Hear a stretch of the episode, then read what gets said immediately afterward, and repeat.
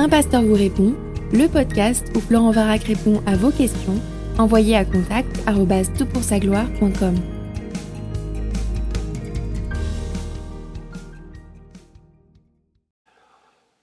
La question est posée, cher Florent, que pensez-vous du libre arbitre? Jusqu'où a-t-il un impact dans la vie du croyant, avant puis après sa conversion? A-t-il le pouvoir de nous destituer de la grâce?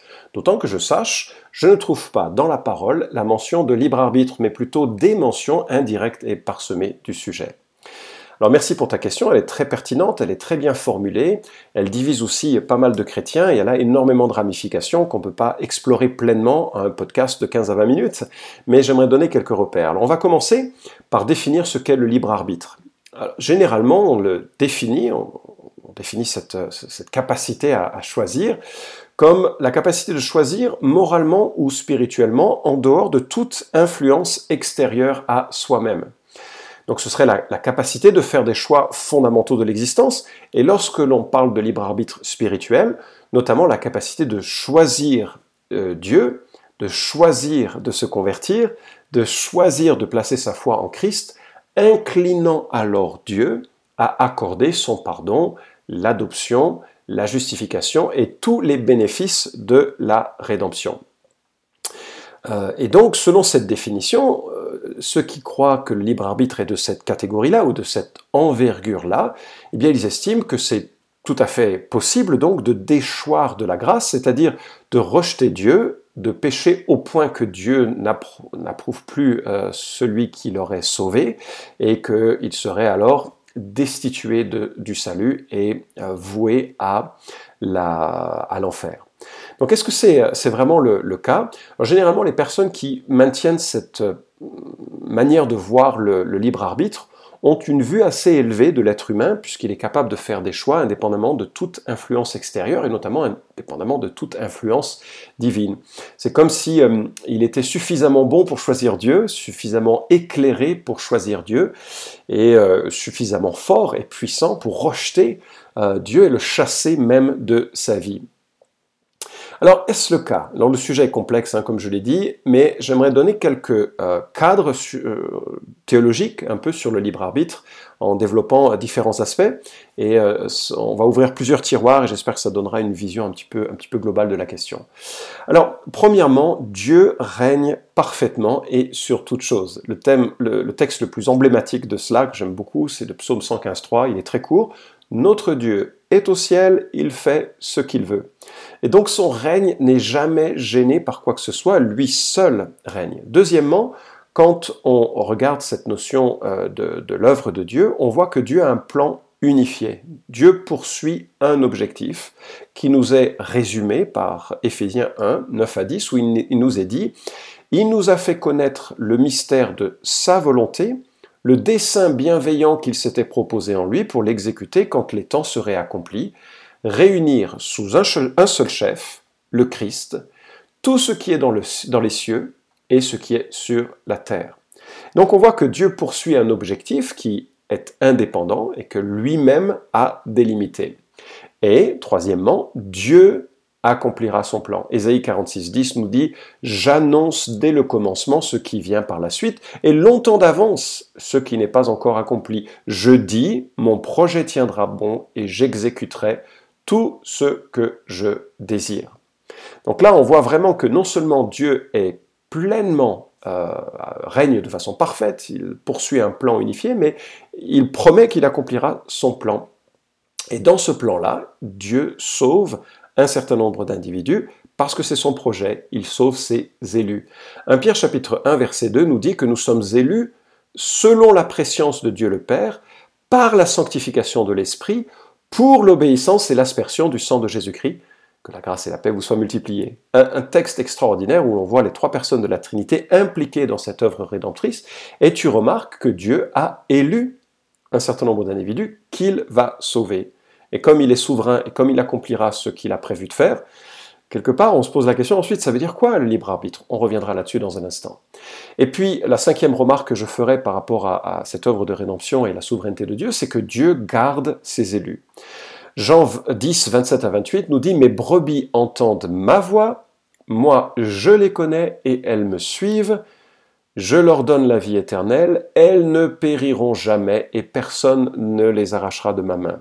Le texte est extrêmement fort dans l'original. Il y a, un, certain nombre de négations ici qui sont à, saisir pour montrer à quel point il est impossible, lorsque l'on est dans la main de Dieu, de sortir de cette main. Ce qui a sens d'ailleurs parce que euh, si nous sommes euh, adoptés, si nous sommes scellés du Saint-Esprit, comment pouvons-nous être décellés? Si nous sommes adoptés, nous portons le nom du Père, nous sommes de sa famille maintenant, et c'est à jamais le cas. On peut on pourra jamais euh, cesser d'être le fils de, la fille de. C'est inscrit dans notre engendrement. Et si nous sommes engendrés en tant qu'enfants de Dieu, nous portons à jamais la, euh, le nom de, Dieu le Père. Alors il y a un texte qui unit de façon très, très forte cette souveraineté de Dieu dans notre salut, c'est Romains chapitre 8, tu le connais peut-être, mais je vais le lire pour le plaisir. À partir du verset 28, nous lisons, Nous savons du reste que toute chose coopère au bien de ceux qui aiment Dieu, de ceux qui sont appelés selon son dessein, car ceux qu'il a connus d'avance, il les a aussi prédestinés à être semblables à l'image de son Fils, afin qu'il soit le premier-né d'un grand nombre de frères. Et ceux qu'il a prédestinés, il les a aussi appelés, et ceux qu'il a appelés, il les a aussi justifiés, et ceux qu'il a justifiés, il les a aussi glorifiés. Donc tu vois, il y a une chaîne extraordinaire qui va de la préscience de Dieu jusqu'à la glorification. Et cette chaîne-là ne dépend pas de toi, elle dépend de Dieu qui accorde le salut parce qu'il a envie de le faire, parce qu'il est libre de le faire. Alors, si Dieu règne, comment est-ce que nous devons considérer le libre arbitre, et cette fois-ci le libre arbitre humain? Est-ce que l'homme a une liberté quelconque? Alors, c'est l'autre côté de la pièce, et on perçoit que l'homme est vraiment invité à prendre un certain nombre de décisions et à faire des choix. On essaiera de concilier tout ceci ensemble. Par exemple, en Marc chapitre 1, versets 14 à 15, après que Jean eut été livré, Jésus alla dans la Galilée, il prêchait la bonne nouvelle de Dieu et disait, Le temps est accompli et le royaume de Dieu est proche, repentez-vous et croyez à la bonne nouvelle. Là, c'est une invitation qui est générale. Tous les hommes, quels qu'ils soient, sont invités à croire et à se repentir. Jean 14, 11 nous dit Croyez en moi, je suis dans le Père et le Père est en moi, sinon croyez à cause de ses œuvres. Il y a donc une démarche tout à fait possible et légitime d'examiner les œuvres de Christ pour en conclure pour soi-même que Jésus est bien l'envoyé du Père. Acte de 38, repentez-vous, que chacun de vous soit baptisé au nom de Jésus-Christ, et vous recevrez le don du Saint-Esprit. Donc il y a bien cette chaîne et cette invitation de réponse à l'œuvre de Dieu. Acte 3.19 va dans la même direction. Repentez-vous donc et convertissez-vous pour que vos péchés soient effacés. Alors, comment concilier les deux? Bien, tu as remarqué, d'un côté Dieu règne, et de l'autre, eh bien, nous sommes invités à croire. Alors que se passe-t-il selon la Bible quand une personne croit ou ne croit pas? Bah, Jean 10, 26, euh, Jésus lui-même dit, Vous ne croyez pas parce que vous n'êtes pas de ma bergerie. Waouh donc la réponse libre, semble-t-il, d'un individu provient en fait du, fait qu'il est déjà dans la pensée de Dieu, dans sa bergerie. Alors c'est extraordinaire cette, euh, cette association d'éléments qu'on ne peut jamais vraiment comprendre. À la fois Dieu est souverain et à la fois je prends une décision, mais quand je prends cette décision, c'est que je montre à quel point je suis déjà dans le plan de Dieu. Acte 16, 14, il y avait une femme craignant Dieu du nom de Lydie, marchande de pourpre de la ville de Thyatire. Elle écoutait et le Seigneur lui ouvrit le cœur pour qu'elle s'attache à ce que disait Paul. Oh là là, j'espère que tu vois ces deux séries de données qui semblent contradictoires, mais en fait, euh, je vais te donner cinq balises pour euh, essayer de comprendre ce libre arbitre en lien avec la souveraineté de Dieu. Premièrement, Dieu seul est vraiment libre, c'est-à-dire qu'il agit selon son propre conseil, il n'est contraint par absolument rien d'autre que les qualités de sa personne. C'est important de le souligner parce qu'il faut bien définir la liberté que Dieu a. Dieu n'a pas la liberté de mentir, par exemple. Pourquoi? Parce que c'est contraire à sa nature. Dieu est pleinement libre dans son œuvre, il est le seul qui soit véritablement libre, et cette liberté s'exprime selon sa nature. Par exemple, le Dieu qui ne ment pas, il ne mentira pas. Il est un Dieu qui ne pêchera pas, parce qu'il est saint. Deuxièmement, l'homme est aussi vraiment libre d'agir selon sa propre nature. Et c'est là la clé qui permet de comprendre l'ensemble. Euh, David dit qu'il a été conçu dans le péché et Paul affirme que nous sommes par nature des enfants de colère. C'est difficile d'appeler ça une liberté. Certes, euh, je peux faire de bonnes choses, comme donner de, des bonnes choses à mes enfants. S'ils me demandent du pain, je ne vais pas leur donner des pierres, c'est Jésus qui le reconnaît. Mais en même temps, je n'arrive pas à aimer comme Christ aime. Je n'arrive pas à me, même si je le choisis dix mille fois par jour, à ne pas pécher. Il y a quelque chose en moi qui est, qui est de l'ordre de ma nature profonde et que je dois progressivement mettre à mort en laissant toute la place, si possible, au Saint-Esprit, à sa parole pour m'instruire. Et je suis finalement contraint dans ma liberté par une nature qui est une nature colérique, égocentrique, et je pourrais multiplier malheureusement les qualifications, comme c'est le cas de chaque personne. Et en cela, la Bible dit que l'homme tâtonne pour chercher Dieu, mais c'est la seule chose qu'il puisse faire dans sa liberté, c'est de tâtonner. Troisièmement, l'homme est libre d'agir selon les contraintes de ses circonstances. C'est une autre chose qu'il faut prendre en compte, c'est que franchement, je n'ai pas quoi faire le fier. Euh, je suis tributaire de ma famille d'origine, de ma famille actuelle, de mes circonstances actuelles. Les choses que je fais, franchement, m'ont été données euh, par un ensemble de circonstances. Si j'avais grandi dans un milieu euh, défavorisé, problématique, peut-être que je n'aurais jamais pu euh, faire un certain nombre de choses que j'ai faites. Et ainsi, je dois réaliser que ma liberté, elle est contrainte aussi par mes circonstances.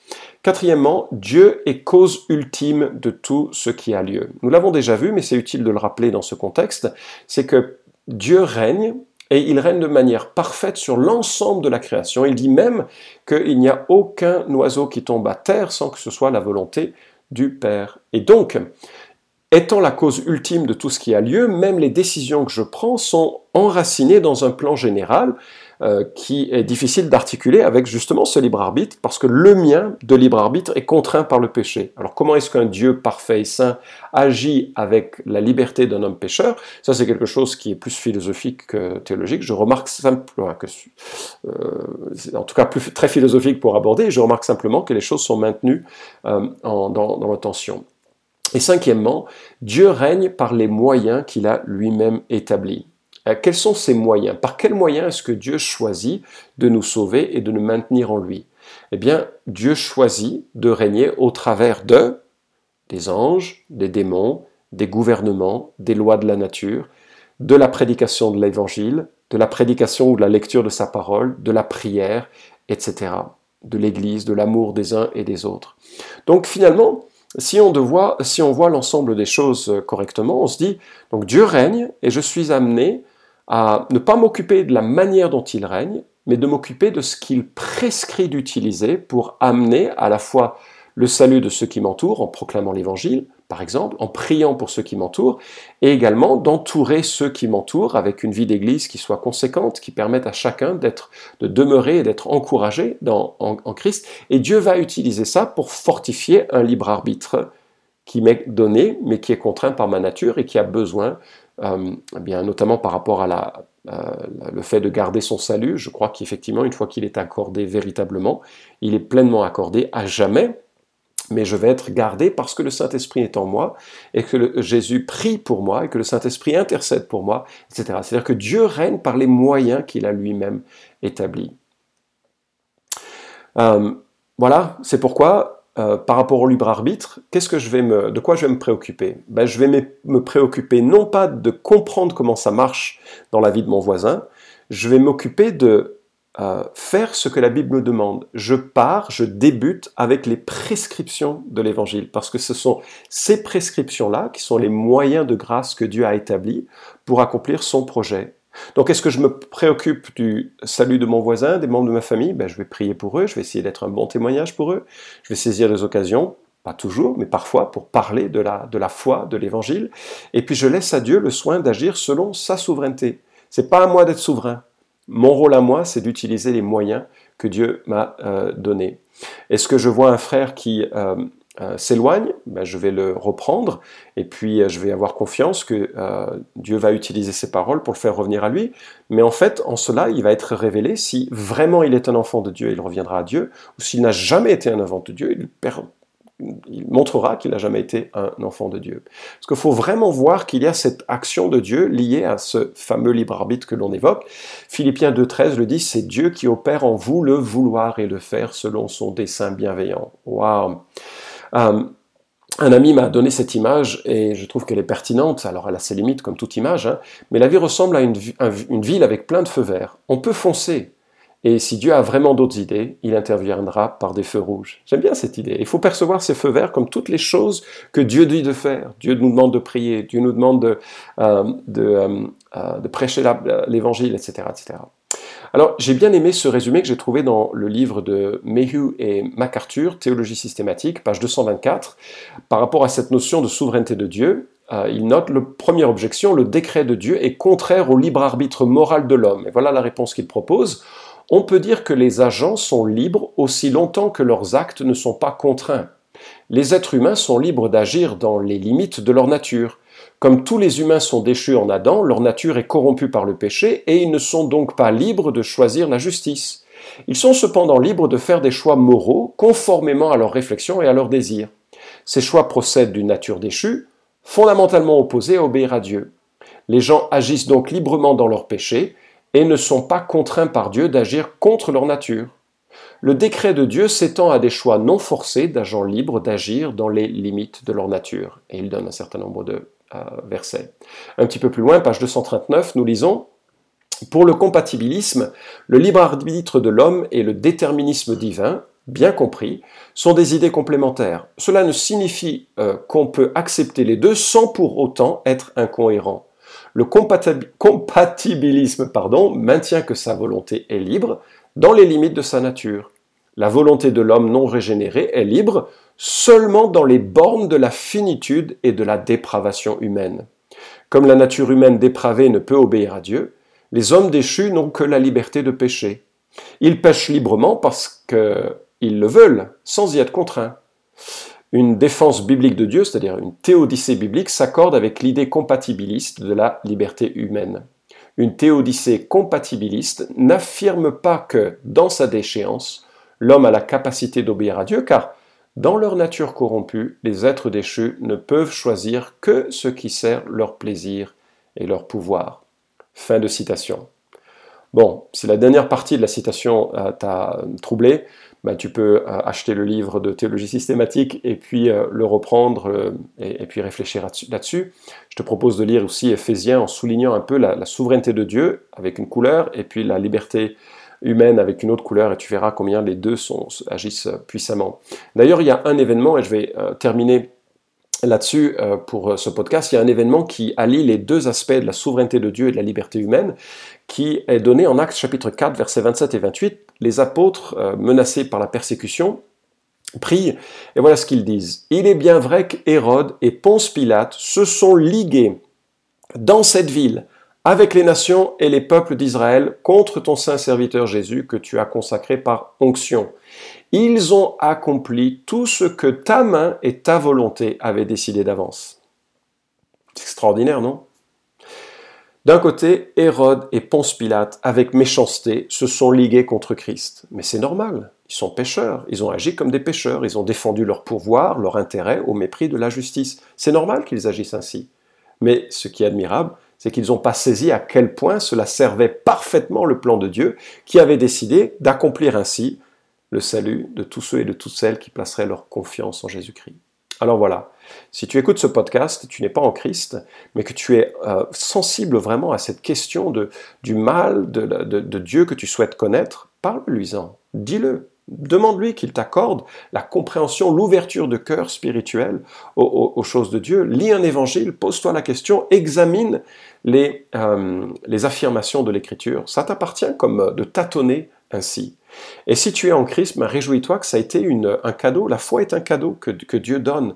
Et lorsqu'il donne la foi, elle s'exprime par une décision de croire et elle s'exprime par une volonté d'aimer Dieu, par une volonté de demeurer en lui, par une volonté, parfois vacillante, de lui obéir, et par aussi euh, la, réalisation que l'on a tout un chemin de vie où l'on doit mourir à soi-même et grandir dans la connaissance du Seigneur. Alors j'espère que ce, ce, petit podcast sur une question magistrale et grandiose finalement t'aura donné quelques pistes et quelques billes pour comprendre ce qu'est le libre arbitre dans, la, euh, dans le grand, la grande question de la souveraineté de Dieu et que moi, ça te donne aussi une immense admiration que euh, si tu as confiance en Jésus-Christ pour ton péché, ben, c'est un cadeau qu'il t'a donné et ainsi, et ainsi ça montre à quel point c'est fondé non sur ta capacité à croire, toujours vacillante, mais sur la capacité de Dieu à donner librement, puissamment, un salut qui passe par une adoption complète et éternelle en Jésus-Christ. Vous pouvez suivre cette chronique hebdomadaire Un pasteur vous répond sur SoundCloud, iTunes et Stitcher. Retrouvez les questions déjà traitées sur toutpoursagloire.com. Si vous aimez ce podcast, merci de le partager sur les réseaux sociaux et de laisser une note sur iTunes. À la semaine prochaine!